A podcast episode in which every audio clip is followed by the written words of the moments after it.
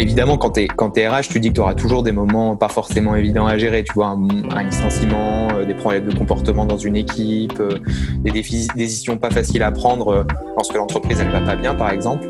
Mais tu n'es ni préparé ni formé pour bien gérer une crise.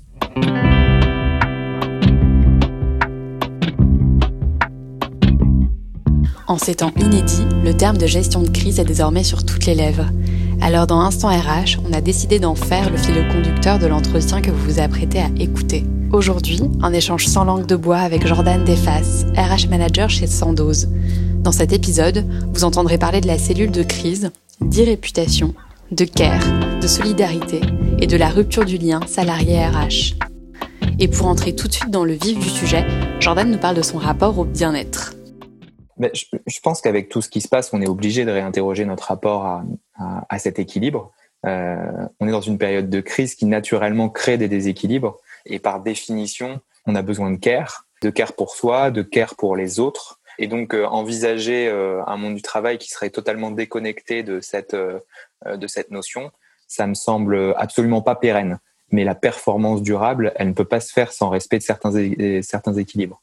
Mm. Si tu sprints trop fort, si tu es, dans le just do it cher à Nike en permanence, tu risques de te brûler les ailes, tu risques de te fatiguer et de pas pouvoir assurer une performance durable. Par contre, si euh, ce que tu vises, c'est euh, c'est le marathon, pour reprendre toujours l'image du, du, du, sport, bah, il faut pouvoir euh, t'entraîner sur le temps long, te réserver des, des, des, moments de repos où tu récupères justement pour pouvoir être encore une fois performant sur la longueur.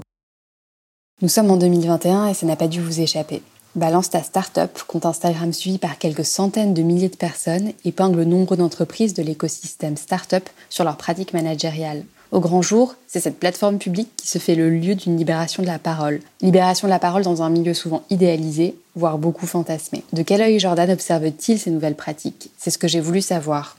Avec le recul qu'on peut avoir par rapport à, à l'effet qu'a eu euh, très fortement en quasiment, en, quasiment deux semaines balance ta startup sur certaines organisations. Moi, j'ai tendance à dire que souvent, ce qui se passe à l'intérieur, ça finit toujours par se voir à l'extérieur. Pour moi, euh, balance ta startup aujourd'hui, c'est juste un accélérateur et un révélateur d'une tendance de fond. Alors, imaginez ne pas savoir la vérité sur ce qui se passe dans un endroit ou dans les endroits où on pourrait potentiellement travailler. Je pense qu'à l'heure actuelle, c'est juste plus du tout acceptable, à la mm. fois pour euh, euh, les gens qui souhaiteraient postuler dans une organisation et puis pour euh, les clients, surtout qui achètent les produits de ces organisations sans savoir des fois dans quelles conditions les produits sont, réalisés. Mais pour moi, c'est un peu comme chaque scandale. Il faut faire très attention à éviter les amalgames. Pour moi, tout dépend de la vision que tu portes pour, euh, pour ton projet d'organisation. Et souvent, cette vision en startup, elle est portée par des fondateurs et si tes fondateurs, ils ont des vraies valeurs, je te parle de celles qui les caractérisent en tant qu'individus et pas simplement celles qui sont affichées euh, dans les campagnes de recrutement pour la marque employeur et autres, que, qu'ils ont construit leur projet euh, non pas pour le revendre dans cinq ans et devenir euh, et devenir rentier, mais pour laisser une trace, avoir de l'impact, que cet impact il, soit encore une fois financier, mais aussi avec un impact et une vision de, de, de redistribution à la société. Alors ces gens-là, ils vont avoir pour mission d'essayer de maintenir la, performance sur le temps long. Et pour ça, ils vont former leurs équipes, ils vont s'occuper de leurs managers, ils vont essayer de partager le plus de sens dans leur, dans leur projet. C'est ça ce que j'appelle la vision humaniste du projet.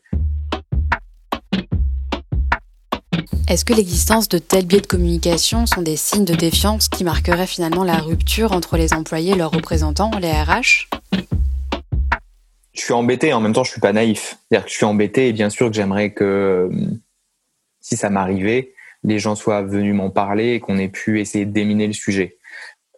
Ce que je constate quand même, c'est que si ces gens préfèrent témoigner sur la place publique au travers de comptes Instagram, c'est qu'ils ont tout simplement pas confiance dans les interlocuteurs qu'ils ont trouvés à l'intérieur de l'organisation, que ce soit leur manager, leur fondateur euh, ou leur RH.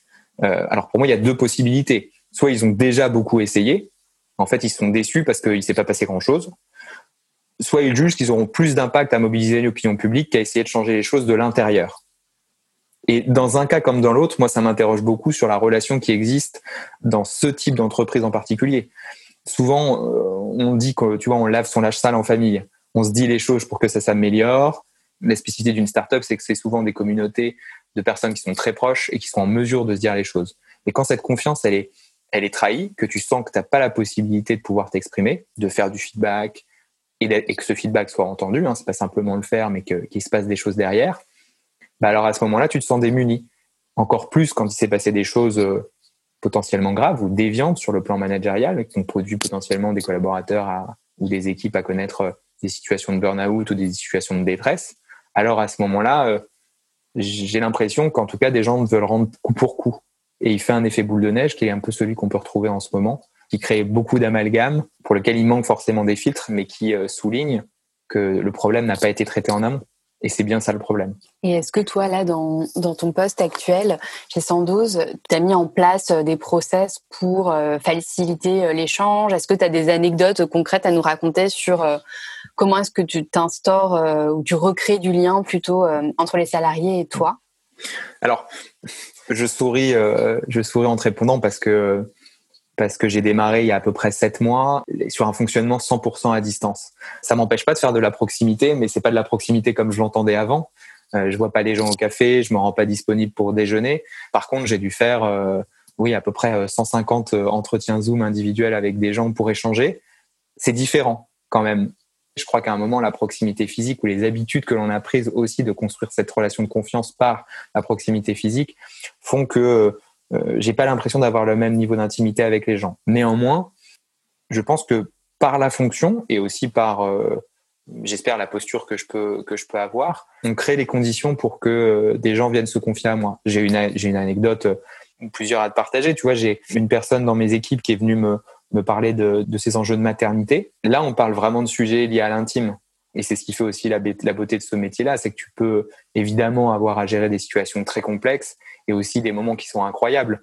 Tu peux aussi avoir une conversation euh, très profonde ou très riche avec des femmes qui se posent des questions sur l'impact de leur maternité sur, le, sur la suite de leur carrière et qui se créent des, des stress très forts, qui des fois d'ailleurs peuvent être euh, corrélés ou non, ça c'est la médecine qui le dit, sur leur capacité euh, justement à pouvoir être rapidement enceinte. Et moi je suis passionné par ces sujets-là et me dire que si on peut contribuer à, justement à diminuer le niveau de stress sur ces sujets-là et qu'ensuite ça permet d'avancer, alors moi j'estime avoir fait mon job. Je ne sais pas si la situation du moment me permet de créer plus de plus de liens.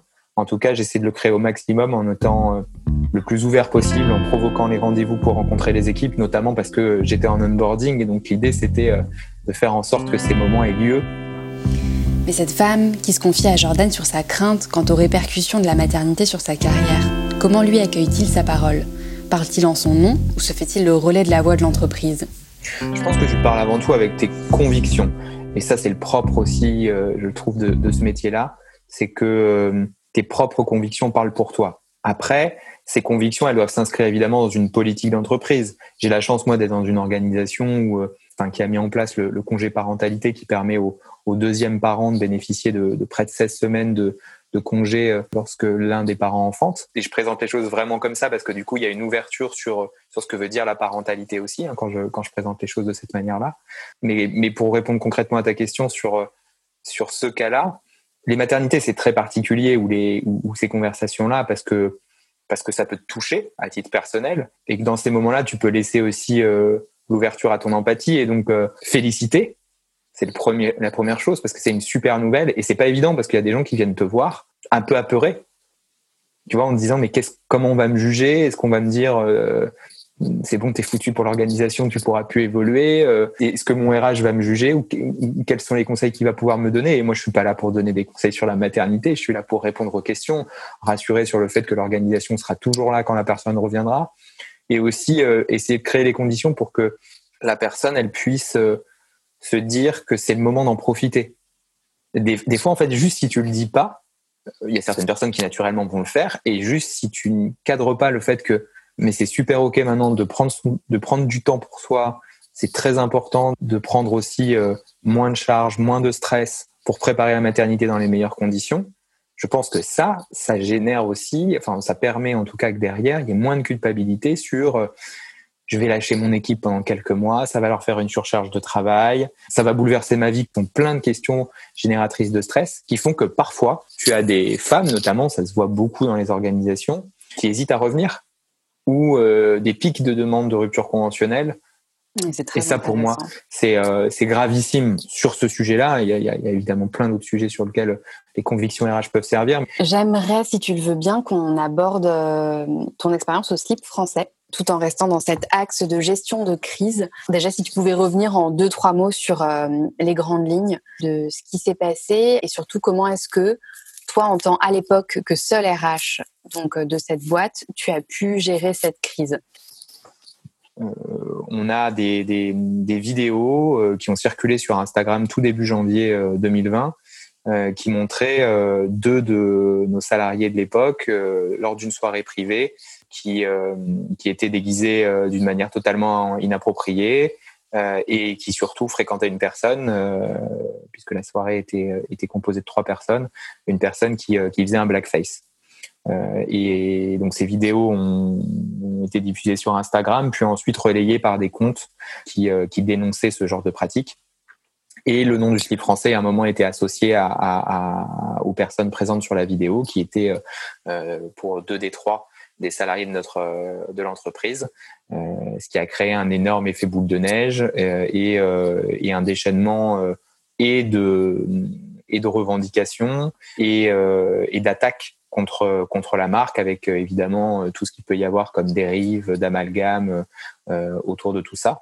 donc ça c'est pour le la description de, de, ce qui s'est passé. Tu me demandais comment comment j'ai comment j'ai réagi et, et, comment on a géré euh, cette crise qui est d'aller avoir une crise euh, externe bien entendu et une crise interne aussi euh, énorme quand tes quand salariés sont, sont concernés et sont attaqués. Hein. Je parle à la fois de, ceux présents sur les vidéos, mais aussi de tous ceux qui n'étaient pas du tout sur ces vidéos, puisque c'était encore une fois une soirée privée, mais que mais que l'amalgame est vite fait. Tu fais partie du SPUC français, donc donc tu soutiens ou tu, ou tu, aurais été complice de, ce genre de ce genre d'acte.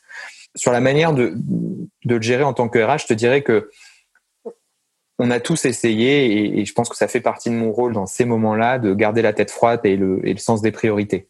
Le sens des priorités, c'est dans un premier temps protéger les salariés, accompagner euh, notre fondateur Guillaume, faire en sorte que de prendre les décisions qui s'imposaient, encore une fois dans le respect du droit du travail, avec euh, une éthique liée à notre métier, mais aussi une éthique euh, morale de, traitement équitable des salariés.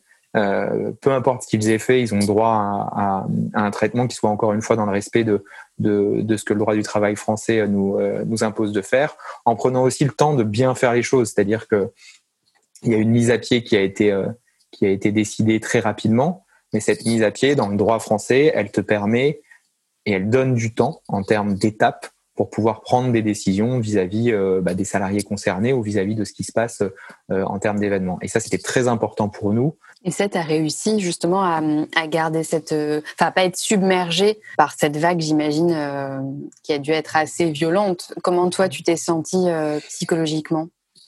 Bah, Je pense que c'est toujours pareil. C'est là que tu éprouves ce que ça veut dire de, que la résilience, je pense parce que personnellement, tu es jamais vraiment préparé à genre de, à genre de raz-de-marée. Euh, tu peux avoir fait des formations à la gestion de crise et avoir un peu de, de, quelques méthodes sur le, sur le sujet. Quand ça t'arrive et que tu le vis de l'intérieur, euh, c'est dans ces moments-là que c'est hyper important d'être bien entouré, tu vois, d'être bien ancré, euh, bien ancré par tes valeurs, là tes valeurs personnelles, euh, mais aussi avoir des amis avec qui en parler pour accepter de prendre la moindre mauvaise décision à la fin.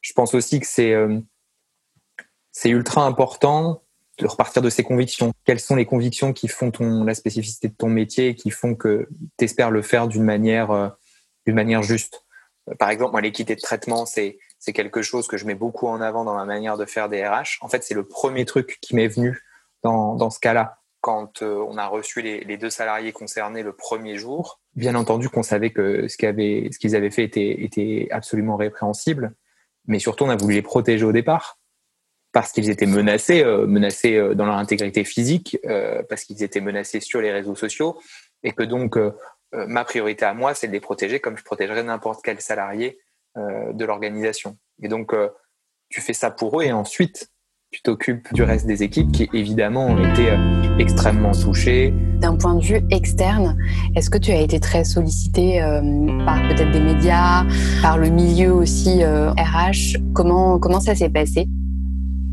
Alors, il y a peut-être une gestion à deux niveaux euh, qui, est, qui, est, très liée au fait que, que Guillaume, notre fondateur, euh, est très sollicité en règle générale à l'externe parce qu'il a, il est porteur de, de, de, de, la philosophie du slip, de l'ambition de l'entreprise, et puis c'est, euh, c'est quelqu'un qui a beaucoup de convictions sur tout un tas de sujets, donc il a pris lui en charge le, le volet externe.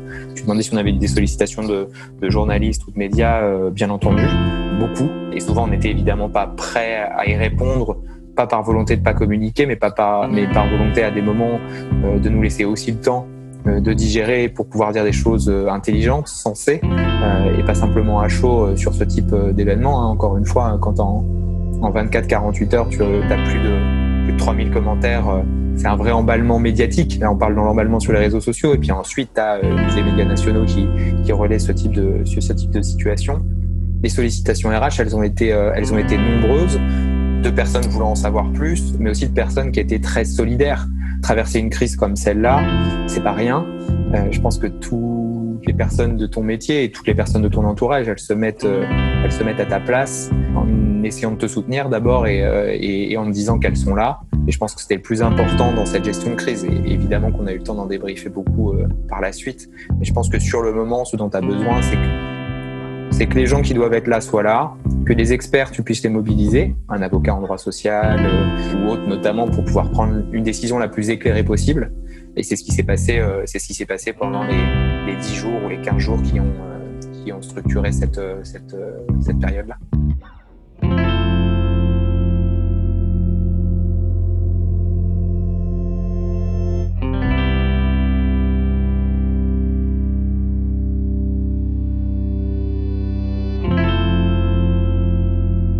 Pour le coup, euh, c'est bien un enseignement de la gestion de crise. Euh, il faut savoir rester dans sa bulle. Euh, et d'ailleurs, c'est toutes les recommandations en termes de méthodologie de gestion de crise. Hein. c'est quand ça t'arrive, il faut créer une cellule de crise. cette cellule de crise, elle doit être assez restreinte. Quand je dis assez restreinte, c'est-à-dire que quand tu as un comité de direction, par exemple, la cellule de crise, elle peut même pas englober tout le comité de direction. Alors ça dépend de sa taille, mais grosso modo, nous, la cellule de crise, elle était composée de, de, quatre personnes. Euh, pour prendre des décisions rapides. Et quatre personnes, ça fait déjà quatre points de vue potentiels sur, euh, sur les sujets. Et nous, on était sur des sujets euh, assez clivants, hein, au-delà de comment tu vas réagir, est-ce que tu communiques, tu communiques pas, quelle décision prendre à la fin. Et après, la responsabilité de la cellule de prise, c'est de mobiliser des expertises qui peuvent être internes ou qui peuvent être externes pour prendre des décisions éclairées. Donc, bien entendu, prendre des, expertises, c'est solliciter des, des, spécialistes RH qui vont donner leur éclairage sur, sur cet aspect-là, solliciter des avocats ou des spécialistes du, droit social pour, pour prendre la, décision euh, la plus euh, juridiquement euh, juste. Et, et, bien entendu qu'on a consulté aussi l'ensemble de nos parties prenantes, nos fonds, des banques qui peuvent vouloir échanger sur le sujet pour être assurés. on a aussi évidemment écouté notre communauté et les clients qui étaient qui réagissaient beaucoup.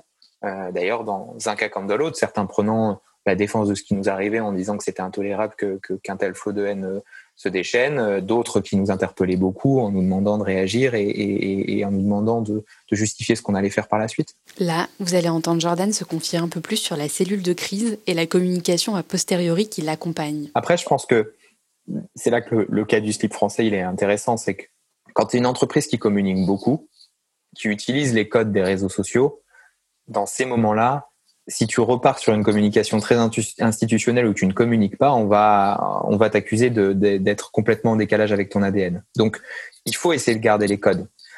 Nous, on était dans des codes très décalés, euh, avec des fois un humour en dessous de la ceinture. Donc, dans ces moments-là, évidemment, tu te gardes de faire des blagues. Mais par contre, tu te dois de communiquer. Et je pense que c'est un peu ça qui a pu faire bizarre à notre communauté, c'est que euh, on a fait des statements, mais courts, comme un communiqué de presse, mais parce que euh, c'est repris et relayé par tous les médias. Donc il faut des phrases auxquelles les médias se réfèrent. À l'inverse, quand tu es une, entreprise qui a des codes différents de communication, tu peux te permettre d'avoir une communication plus institutionnelle euh, et euh, ça ne va pas choquer ta, communauté. Néanmoins, les gens ne se mettent pas à notre place, mais en même temps, on peut pas leur demander parce qu'ils y sont pas à notre place. On pourrait se dire, est-ce qu'on pourrait attendre euh, un peu de recul euh, sur les réseaux sociaux et moins de, de, de, déchaînement de haine, mais c'est malheureusement la manière dont ces réseaux sont structurés. Ça permet une réaction à chaud en permanence, ce qu'on appelle du hot topic en com. Donc, euh, il faut réussir à le filtrer. Et justement, c'est là que c'est important d'être dans ta bulle dans ces moments-là. C'est que, en fait, euh, moi, pendant deux semaines, j'ai absolument pas allumé les réseaux sociaux. Parce que pour prendre la moins mauvaise décision ou la meilleure décision qui s'imposait au regard du contexte, je peux pas la prendre au regard de commentaires de haine ou de commentaires même de, soutien d'un autre côté. Il faut que je le prenne encore une fois en gardant la tête froide pour faire en sorte justement de préserver euh, l'équilibre d'une culture d'entreprise qui était super forte mais fragilisée par ce qui venait de nous arriver, la volonté aussi de nous engager sur les thématiques sur lesquelles euh, on était interpellé, qui étaient les thématiques de, de, de la diversité et euh, de la représentativité au sein de au sein des startups et, et évidemment de notre organisation. et je pense que la réponse, elle est là-dessus. Il faut répondre sur le fond, répondre sur la forme. Ça ne fait, je pense, qu'amplifier. Et d'ailleurs, c'est la preuve quand tu communiques trop, tu, tu alimentes l'effet boule de neige et justement, à ce sujet, euh, comme on peut parler dans ton cas d'une reconversion un peu sur le tard, est-ce que tu avais conscience, dans ta formation notamment, et par rapport à tes propres expériences, de l'importance de cette gestion de crise? En d'autres termes, est-ce que tu avais aussi les ressources? Tu l'as un peu, tu en as déjà un peu parlé.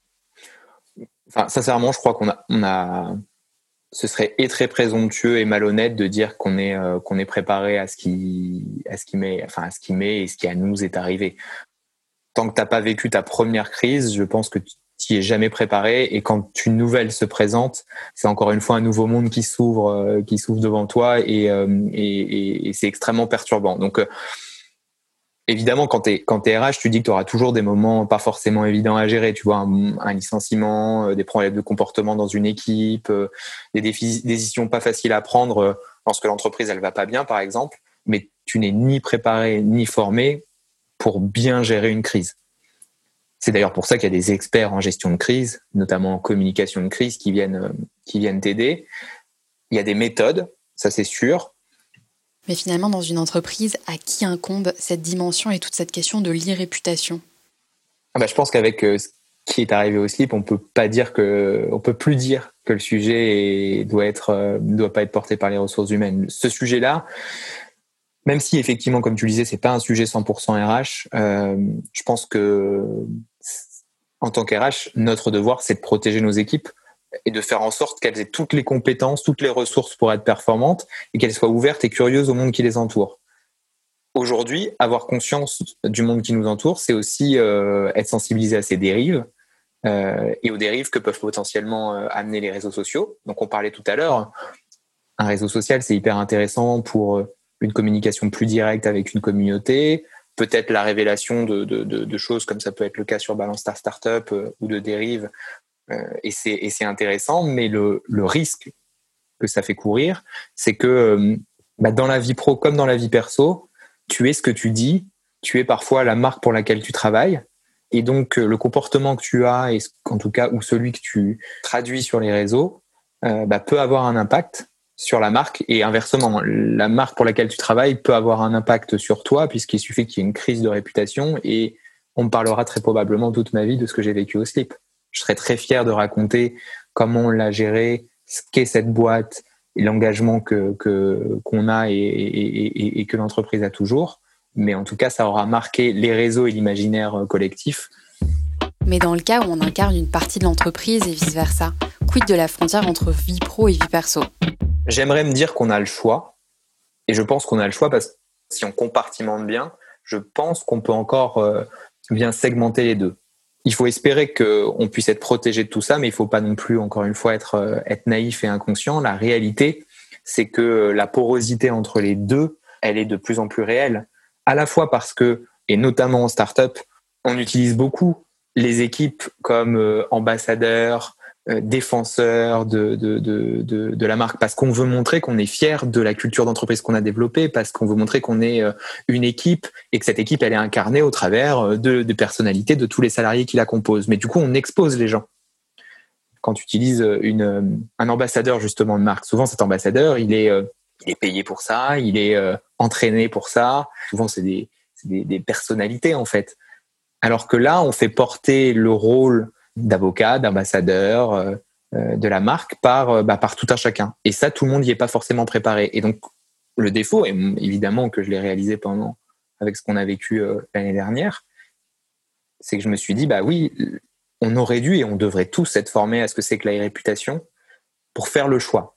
Après, charge à nous de nous exposer, charge à nous de parler sur les réseaux et d'en connaître surtout les conséquences. Je sais que euh, en témoignant aujourd'hui euh, avec vous, bah, il y a des gens qui seront potentiellement pas d'accord avec moi et ce sera très ok. Et il y a des gens qui seront d'accord avec moi et ce sera ok aussi. Mais il faut être faut être prêt à accepter la, la, la, la contradiction. Mais si tu n'y es pas prêt ou si tu n'as pas envie de t'exposer, il faut que ça soit aussi OK. Et que les organisations ne poussent pas ou n'obligent pas par un effet de groupe, par un effet de masse, les gens à s'exposer parce que c'est au moment où tu n'es pas prêt que bah, qu'il y a des dérives qui peuvent arriver et que pour le coup ces dérives elles peuvent être très graves parce qu'elles vont avoir une implication sur ta vie professionnelle, mais comme on a parlé de porosité, sur ta vie personnelle aussi. Et c'est là que ça devient problématique.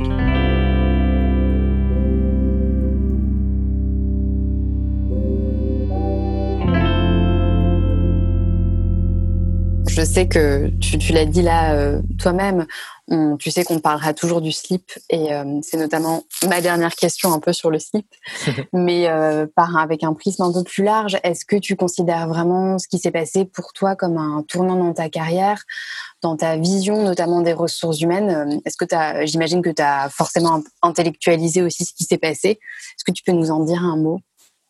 C'est enfin, sûr que c'est un moment marquant. Après ça, tu abordes sûrement ton métier avec euh, beaucoup moins d'insouciance, je pense. Est-ce que c'est un tournant véritable? Je crois pas. Je me suis pas dit, tu vois, après ça, euh, je veux plus jamais faire ce métier, ou bien les startups c'est pas pour moi, ou euh, je bosserai plutôt pour des marques qui font du B 2 B ou complètement confidentiel.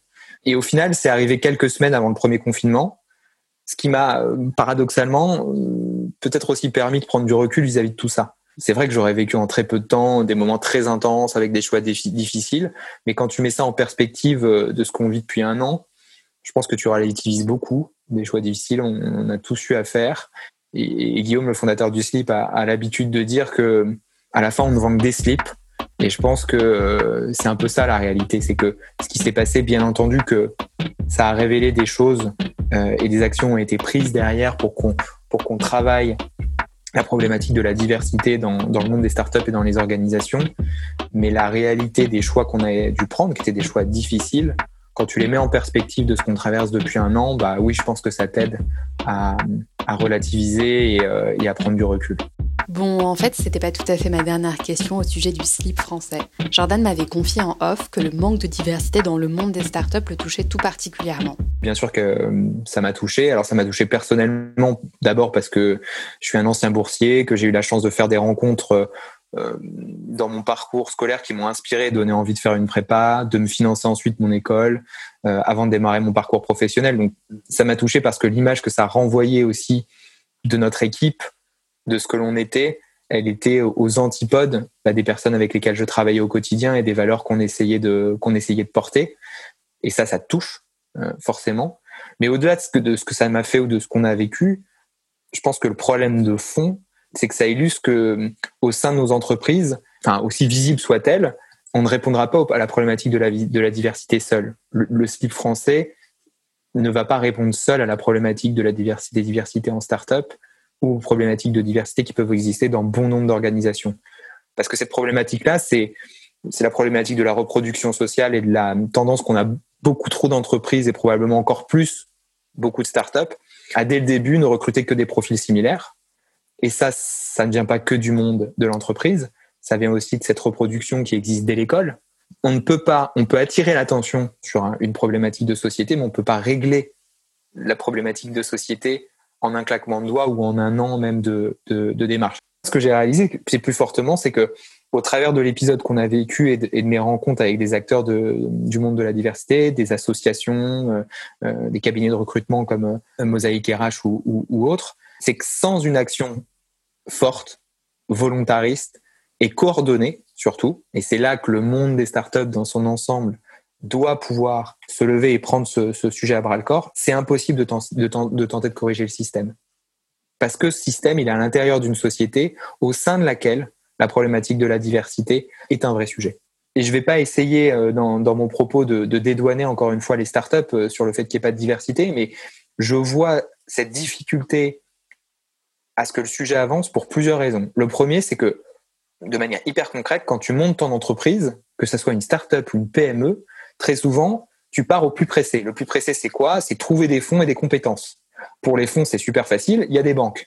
Euh, pour les compétences, souvent, il y a tes potes ou les potes de tes potes. Le problème, c'est que tes potes ou les potes de tes potes, bah, c'est souvent eux qui reflètent le milieu où tu, d'où tu viens, celui où tu as grandi, euh, l'école où tu es allé, le club de sport, euh, voire le type de sport que tu as pratiqué. ce sont des gens qui te ressemblent, quoi. Exactement, c'est des gens qui te ressemblent. Et du coup, sur la problématique de la diversité, le point, c'est, que c'est à nous de la créer. Parce qu'elle va pas se décréter. Moi, si j'avais pas fait une école de commerce, si j'avais pas fait les bonnes rencontres euh, par ce biais, bah, j'aurais peut-être jamais eu l'ambition ni la possibilité de rencontrer Guillaume, le fondateur du slip, et de devenir un jour le DRH du slip français. Je pense qu'on a tous le pouvoir de changer vraiment les choses et d'agir sur des sujets de fond. La diversité en fait partie, mais en respectant euh, les minima de, personnel handicapé dans une entreprise, en empêchant euh, les disparités salariales entre les hommes et les femmes, euh, en formant tes managers au management pour que tes salariés soient correctement accompagnés et heureux de venir, et de venir bosser au quotidien. Pour moi, on a ce choix à faire.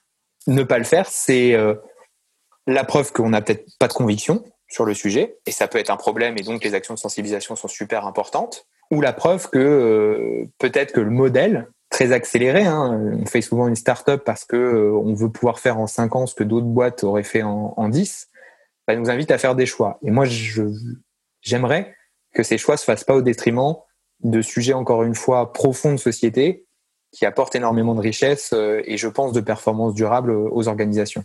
Mais pour moi, on est au début de l'histoire. Euh, souvent, pour que pour qu'une prise de conscience forte ait lieu, il faut malheureusement une crise.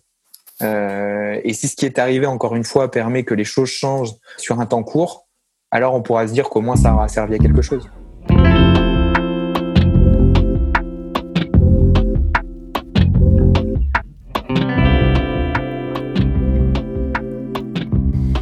Et vous, qu'avez-vous pensé de cet échange avec Jordan? N'hésitez pas à nous laisser vos petits mots sur LinkedIn ou sur toutes les autres plateformes. On prend un vrai plaisir à vous lire. À bientôt